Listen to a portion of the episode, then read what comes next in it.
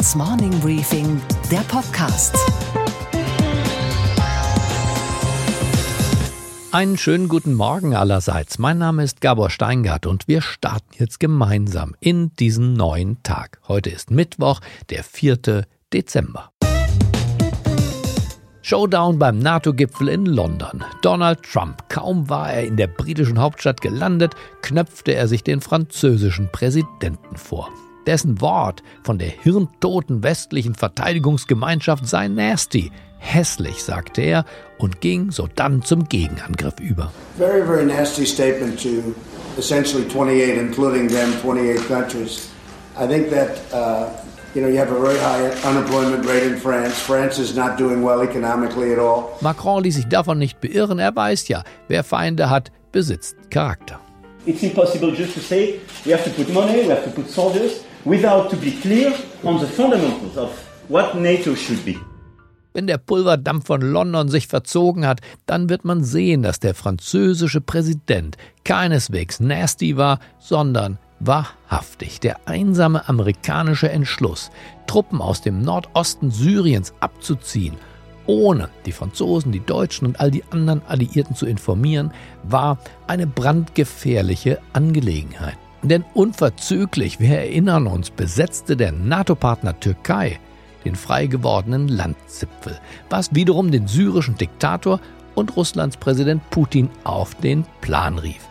Wäre es in der Folge zu einem Angriff, sagen wir der Russen oder der Syrer, auf das Territorium der Türkei gekommen und Deutschland, Frankreich und viele andere NATO-Staaten, obwohl sie von dem Vorgang erst aus den Abendnachrichten erfahren haben, hätten jetzt der Türkei beispringen müssen, mit eigenen Soldaten und womöglich eben auch eigenen Opfern in Menschenleben. So dürfen Partner nicht miteinander umgehen, so sehen Partnerschaften auf Abruf aus. Die NATO-Mitglieder sollten sich also aufregen, aber nicht über Macrons Formulierung, sondern über den Sachverhalt, der dieser Formulierung zugrunde liegt. Unsere Themen heute. Mit dem ehemaligen SPD-Bundesgeschäftsführer Matthias Machnick spreche ich jetzt darüber, was von Gerhard Schröders Partei der Mitte übrig blieb und wie es jetzt mit der SPD überhaupt weitergeht. Keiner weiß, wie neben Herrn Beuern und Frau Esken die eigentliche Führung der Partei aussehen wird. Außerdem, unsere Börsenreporterin Sophie Schimanski in New York berichtet vom Paukenschlag bei Google. Der Rückzug der Google-Gründer Larry Page und Sergey Brin wurde heute Nacht bekannt gegeben. Und wir hören gemeinsam, welcher Künstler von sich behaupten darf, der meistgehörte des vergangenen Jahrzehnts zu sein. Und vielleicht werden Sie mit mir überrascht sein, denn ich hatte zwar die Musik, aber den Namen des Sängers noch nie gehört. Helmut Kohl war abgelöst und Gerhard Schröder mächtig stolz an jenem 27. September 1998, als er mit seiner SPD noch knapp 41 Prozent holte und daraufhin im Bundeskanzleramt einzog. Ich bin froh und dankbar für all die Unterstützung, ja Zuwendung, die ich erfahren habe, vor allem aus meiner Partei, der SPD. Auf diese Partei bin ich stolz und ich bin glücklich darüber, wie ich unterstützt worden bin.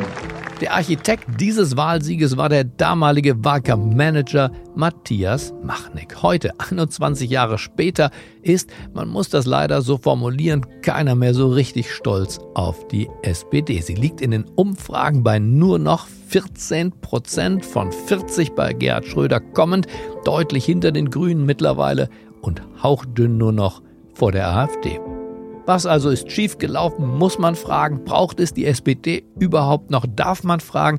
Das alles bespreche ich zwei Tage vor dem großen SPD-Bundesparteitag mit eben jenem Matthias Machnick, den man SPD-intern den Kanzlermacher nennt. Weil er auch 2002 Schröder erneut ins Bundeskanzleramt befördert hat.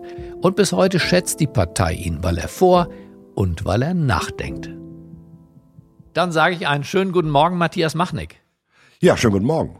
Herr Machnick, Sie haben uns die SPD in zwei berühmt und berüchtigt gewordenen Bundestagswahlkämpfen 1998 und 2002 unter Gerhard Schröder als Partei der Mitte verkauft. Und eine Mehrheit der Wählerinnen und Wähler ist dem auch gefolgt. Was ist jetzt los mit der SPD? Gilt diese Partei der Mitte noch? Gibt es die noch? Es gibt die politische Mitte nicht. Hopsala. Es gibt sie nicht, sondern die politische Mitte ist ein Kampf um Deutungshoheit. Weil selbstverständlich hat Willy Brandt in der politischen Mitte gewonnen und Helmut Kohl auch. Aber die Mitte von Brandt war eine andere als die von Helmut Kohl. Weil die Mitte ja auch wandert. Die ist ja kein statischer Mitte- Begriff. Genau, die Mitte ist ein Diskurs über Zukunftsfragen, über neue Balancen in der Gesellschaft, über Zukunftskompetenz. Darüber werden Wahlkämpfe gewonnen. Aber ist die neue SPD-Führung in dieser heutigen Mitte?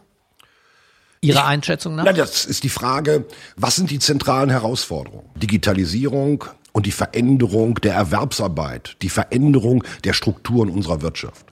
Und jetzt sage ich zum Beispiel, die Partei der Arbeit, als die die SPD sich immer definiert hat, muss eine Vorstellung davon haben, wie die Arbeit der Zukunft auch so organisiert werden kann, dass zwei Dinge gewährleistet sind.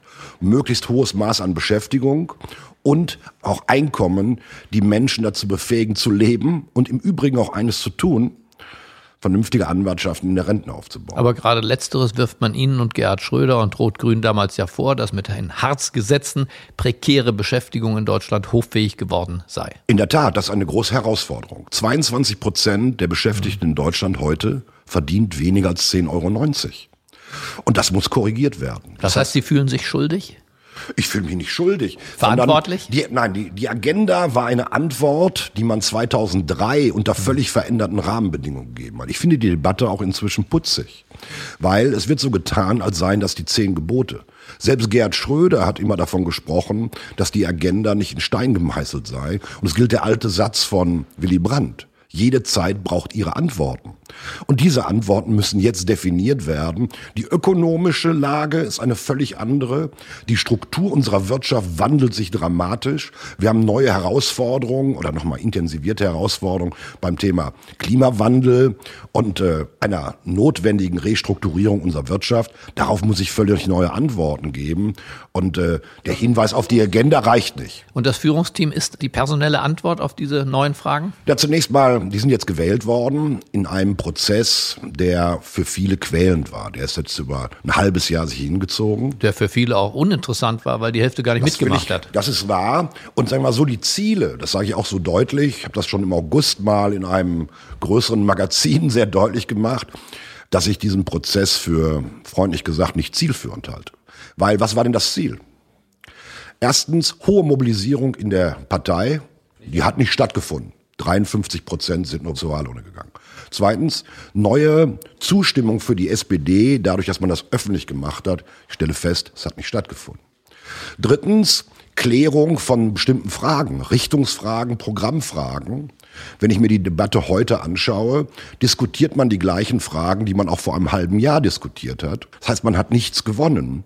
Und das Dilemma besteht nun darin, dass man nun Erwartungen geweckt hat, auch gegenüber der CDU Dinge durchzusetzen, wie zum Beispiel weg mit der schwarzen Null, 12 Euro Mindestlohn und ähnliches. Und man jetzt wieder vor der Frage steht, wenn ich es durchsetze, ist gut, kann ich die GroKo weitermachen. Wenn ich nicht durchsetze, dann bin ich wieder in einem Glaubwürdigkeitsproblem und zwar nach sehr kurzer Zeit. Es sei denn, man will es gar nicht durchsetzen, sondern man sucht jetzt die Sollbruchstelle. Wo bricht das Eisen? Wo kann ich verlassen? Und im Grunde hat man ja genau dieses Gefühl, dass die Forderung zum Beispiel bei der schwarzen Null, das hat die CDU-Führung, auch die Bundeskanzlerin doch klipp und klar gesagt, auch mit dem Vizekanzler, den die SPD noch stellt, es wird keine Verschuldung geben, die über das verabredete Maß hinausgeht. Ja, das nehme ich so zur Kenntnis. Nur ich will auf an eines äh, erinnern. Es gibt ein Papier vom BDI und DGB zusammen.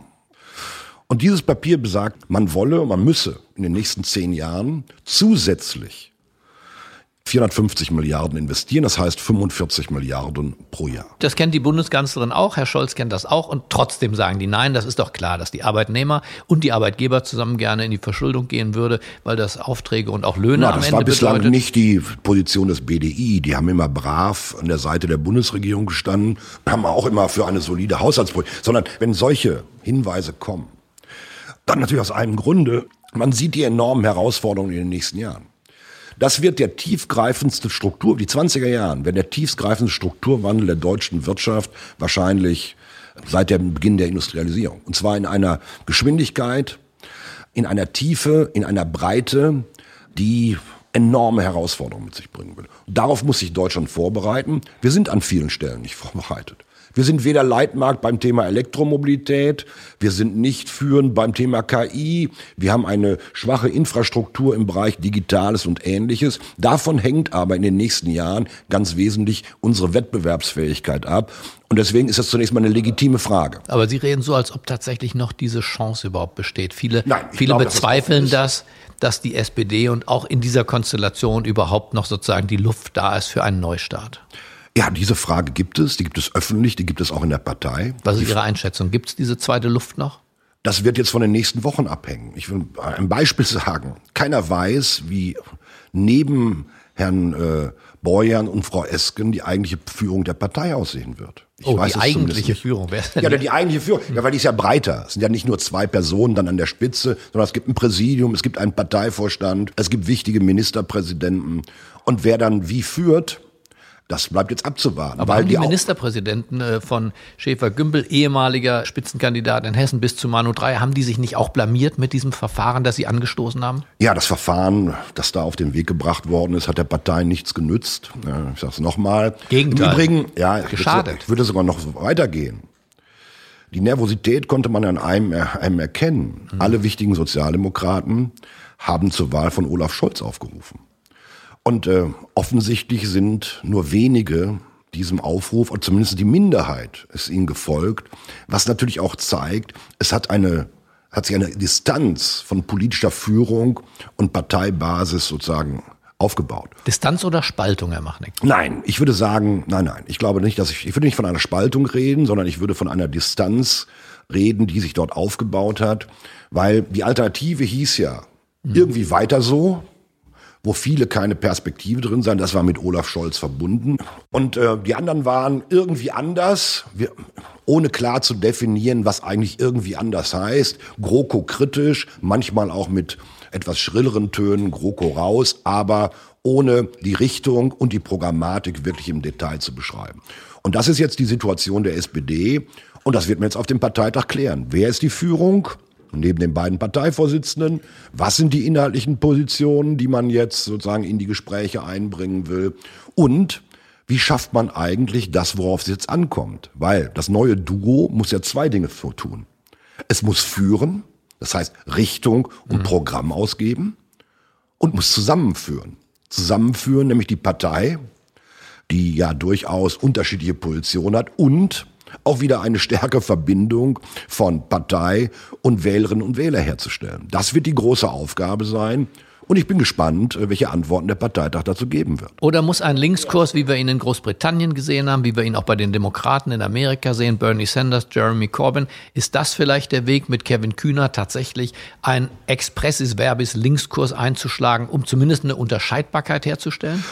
Ich weiß gar nicht, ob diese Kategorien rechts, links, ob die überhaupt an vielen Themen noch passen. Ich weiß gar nicht, ob die noch stimmen. Enteignung wäre für mich eine linke Kategorie. Ja, es, ich sag mal so, ich glaube, Herr Kühnert, so, das ist meine Interpretation. Herr Kühnert, Sie duzen ihn doch. Kevin. Ja, gut, für Sie der Kevin. Ich, für, mich der Herr Kevin, Kühnert. für mir auch, auch der Kevin. der hat doch eine Frage aufgeworfen. Ist der Kapitalismus, den wir heute haben, eigentlich noch zukunftsfähig oder muss er nicht verändert werden? Und ich sage mal so, diese Antwort ist klar. Darüber reden auch die Demokraten im Übrigen. In, ähm, Aber er hat in keine Frage USA. gestellt, er hat eine Antwort gegeben. Ja gut, diese Antwort halte ich für verkürzt und falsch. Aber dass wir vor zentralen Fragen stehen, europapolitisch. Das bestreitet Und ja so keiner. weiter. Also so ein Linkskurs würden Sie sagen jetzt rein, sagen wir, wir gucken jetzt mit dem kühlen, machiavellistischen Blick auf die SPD. Sie würden auch sagen, dass ein Linkskurs, wie ihn die anderen ja eingeschlagen haben, keine gute Medizin für Deutschland wäre? Ich würde sagen, wir brauchen einen Zukunftsentwurf. Und was ja viele Leute vermissen, ist eine Zukunftsherausforderung. Ich will eine kleine Geschichte erzählen, die für mich auch nochmal sehr spannend war. Ich habe mich in der letzten Woche mit einer Meinungsforscherin getroffen. Die macht 25 Jahre Meinungsforschung. Und zwar in sogenannten Fokusgruppen. Also Kleingruppen über das ganze Land verteilt. Das ist nicht repräsentativ. Aber die werden so ausgesucht, dass man Stimmungen einfängt. Und dann macht die 25 Jahre und ihr ist etwas in diesen Gesprächen begegnet, was ihr zuvor noch nie begegnet ist. Nämlich, dass Leute, und zwar ungefragt, eines eingefordert haben. Und zwar von allen politischen Parteien. Und das war das Wort Führung. Die haben nach Führung gefragt, weil offensichtlich Kurs, Ziel nicht mehr erkennbar ist. Und ich glaube, darum geht es. Ja, aber nichts liegt doch der jetzigen SPD ferner als das Wort Leadership. Wo, bei wem ja, nochmal, das ist aber ein großer Fehler. Das Ich halte das Fehler. für einen großen Fehler. Ich glaube, die SPD muss wieder in der Lage sein, Diskurspartei zu sein, große Diskurse anzu. Der letzte große Diskurs, den die SPD angeschoben hat, auch wenn manche das nicht mögen, und das ist auch schwierig in der, das war die Agenda-Debatte. Jetzt sage ich nicht, wir müssen zurück zur Agenda, aber die SPD muss Zukunftsfragen entwickeln, Zukunftsdiskurse entwickeln und nicht versuchen zu kopieren. Ich sage ein Beispiel. Wir werden nie die Grünen einholen beim Thema Klimapolitik. Die Antwort der SPD ist nicht irgendeine Klimadebatte, sondern wie sieht heute eine ökologische Investitions- und Industriepolitik aus, die den Transformationsprozess in den nächsten Jahren möglich macht. Bei der der Industriearbeiter auch überlebt vielleicht und nicht nur als, Absolut. Opfer, als Opfer und als, als Bin ich- äh, Bittsteller am Ende des Prozesses Bin ich völlig bei Ihnen. Das heißt, ich kann nicht, die Klimadebatte muss von SPD-Seite investitionspolitisch, industriepolitisch Denn die Klimadebatte läuft ja jetzt gegen den kleinen Mann im Grunde, gegen seine Lebensgewohnheiten, gegen seine industrielle Basis. Es läuft gegen, zum Teil gegen seine Jobs, Ja. zum Teil sein Einkommen, ja, weil wenn ich Gegen nicht, seine Kultur auch. Zum Teil auch gegen seine Kultur. Da muss ich allerdings sagen, wir werden auch über unsere Kultur, zum Beispiel unsere Konsumkultur und das ein oder andere reden müssen. Aber wer Da nimmt den kleinen Mann eigentlich in Schutz? Der hat Überfremdungsängste nach der Zuwanderung des Jahres 2015, der hat Zukunftsängste, was den Roboter und die Computer angeht. Ja. Und er hat, was das Klima angeht, das Gefühl, er steht an der Agenda dessen, was politische Parteien wollen, nicht mehr auf Nummer eins. Jetzt muss das Klima gerettet werden und nicht mehr der kleine Mann. Ja, die SPD muss wieder, Johannes Rau hat das mal Schutzmacht der kleinen Leute sein, davon bin ich auch zutiefst überzeugt. Dazu braucht man aber auch überzeugende Zukunftsentwürfe. Sag mal, wie mache ich das denn in der Automobilindustrie? Wie mache ich denn die Transformation im Energiesektor? Wie mache ich denn eine vernünftige und zielgerichtete Investitionspolitik in den nächsten Jahren? Also wir haben eine Führungsproblematik, Die ist größer als die SPD. die ist größer als die SPD. Im Übrigen Wobei die CDU zeigt das auch immerhin, ein eines. paar, immerhin ein paar Persönlichkeiten aufzubieten hat, Ja, denen wir man auch. aus dem Stand das Bundeskanzleramt oder auch wichtige Ministerien zutraut. Stefan Weil äh, könnte auch Bundeskanzler sein. Malu Dreyer ist ein hervorragender Minister. Wir haben Frau Schwesig. Also wir haben auch schon Leute in der SPD. Die äh, Olaf Scholz ist auch jemand, der, auch wenn er jetzt verloren hat. Kevin Kühnert, immerhin doch ein Talent, was Debatten angeht, Ja, ganz in der Tradition großer user Aber Talente müssen sich erstmal in der Praxis beweisen. Das gilt für jeden. Ja, ich glaube, dass es eine Renaissance der Sozialdemokratie geben wird, weil ich bleibe dabei. Themen, die für die ökonomisch-soziale Entwicklung in den nächsten Jahren von Relevanz sind, werden weder von CDU noch von Grünen beantwortet werden können. Da hat die Sozialdemokratie eine wesentliche Aufgabe und dazu braucht man eine Zukunftsagenda und das steht jetzt auf der Tagesordnung. Nach so viel Zuversicht der Machnik kann gar nichts mehr kommen. Die Renaissance der SPD beginnt in dieser Sekunde. Ich bedanke So mich weit für würde das ich nicht Gespräch. gehen, so weit würde ich nicht gehen, aber ich bleibe dabei, die SPD wird gebraucht. Ich bedanke mich für das Gespräch. Vielen Dank.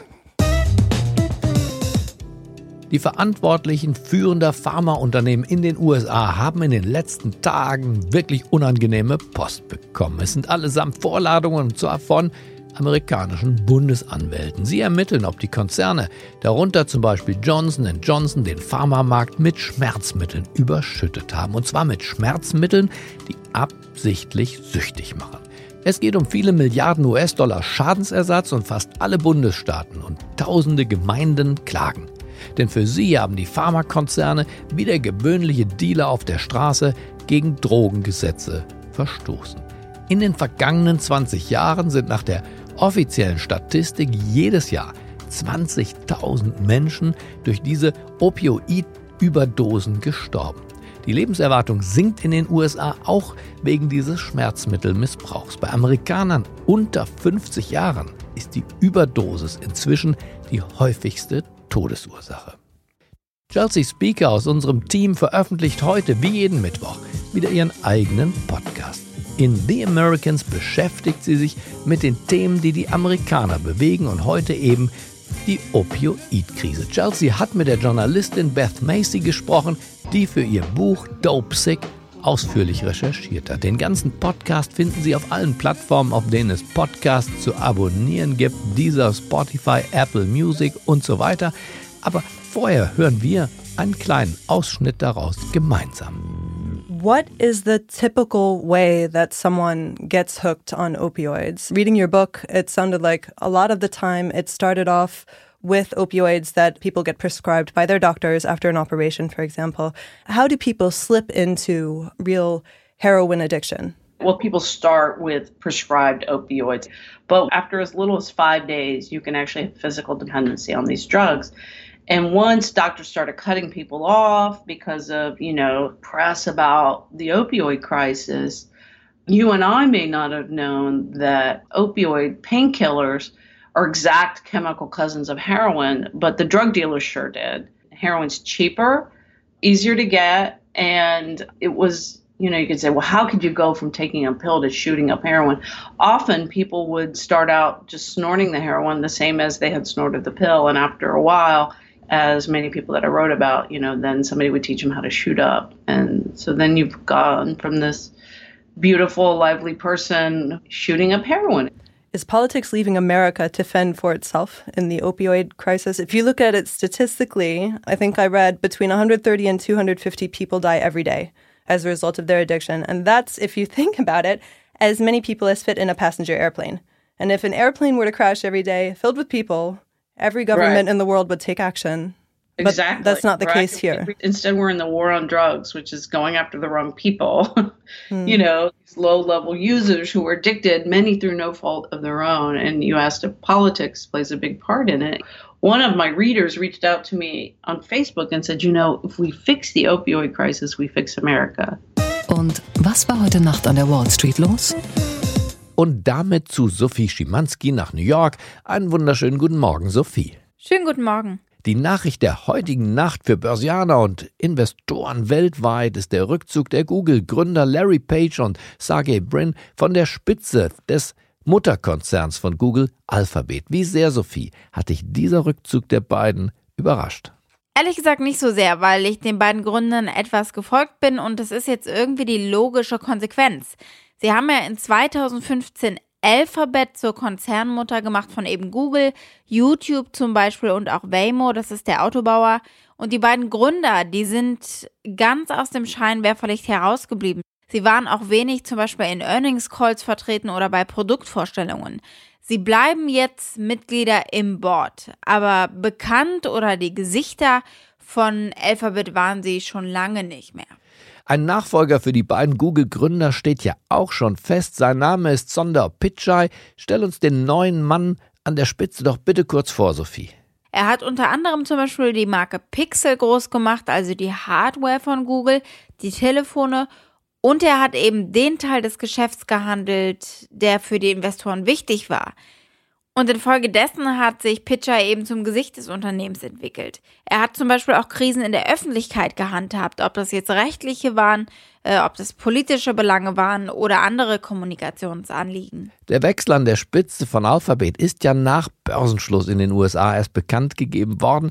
Aber deiner Erfahrung nach, Sophie, wie werden die Anleger an der Wall Street nachher reagieren? Na, aufgrund der Tatsache, dass er eben Google-CEO war und die Anleger ihn in dieser Rolle kennen, glaube ich jetzt nicht, dass es eine große Überraschungsreaktion geben wird, schon gar keine negative. Er war eben, wie gesagt, das Gesicht von Google und deswegen scheint mir das jetzt fast wie eine Formalität, wie eine logische Konsequenz. Die Kollegen auf Bloomberg, die sagen übrigens, dass sie auch eine positive Reaktion von Anlegern sehen, weil das Ganze natürlich Kosten sparen wird, weil man die Managementstruktur so vereinfacht. So maybe the uh, simplification of the management structure could also maybe be interpreted as uh, expectation of more cost discipline on the other bets because, of course, if those were their sort of more passion things, maybe Und was, Gabor, geht eigentlich gar nicht?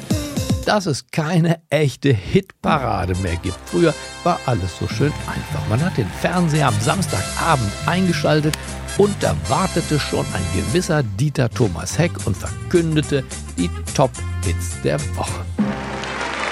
Samstag, 4. September, 18 Uhr, 45 Minuten und 46 Sekunden. Hier ist zum 26. Mal Berlin, zum 26. Mal, diesmal zum ersten Mal mit unseren Freunden in Österreich zusammen, von der ersten internationalen Funkausstellung, die deutsche Hitparade.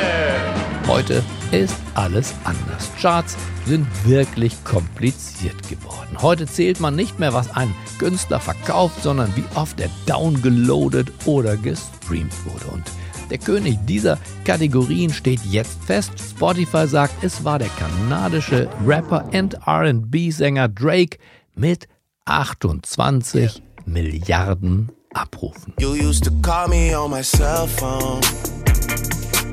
Late night when you need my love. I know when that hotline blink. Okay, gekauft. Auch nicht schlecht. Früher war musikalisch vielleicht manches einfacher, aber nicht alles besser.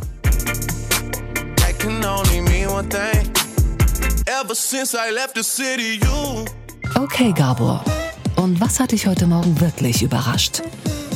dass New York aus der Liste der internationalen Top 10 der Städtereiseziele rausgeflogen ist. Ein britisches Research-Institut führt auf Platz 1 Hongkong. Erstaunlich eigentlich, trotz der politischen Unruhen.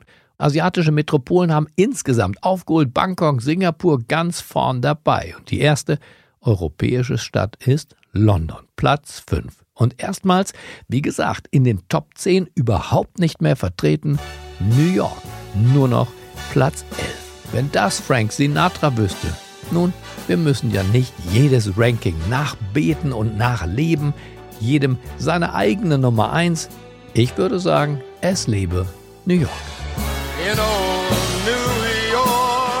Ich wünsche Ihnen einen schwungvollen Start in diesen neuen Tag. Bleiben Sie mir gewogen. Es grüßt Sie auf das Herzlichste. Ihr Gabor Steingart.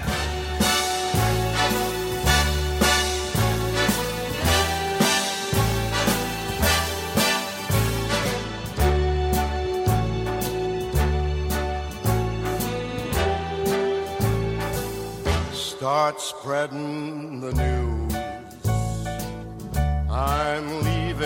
Today. I want to be a part of it. New York, New York. These vagabond shoes are longing to stray right through the very heart of it, New York,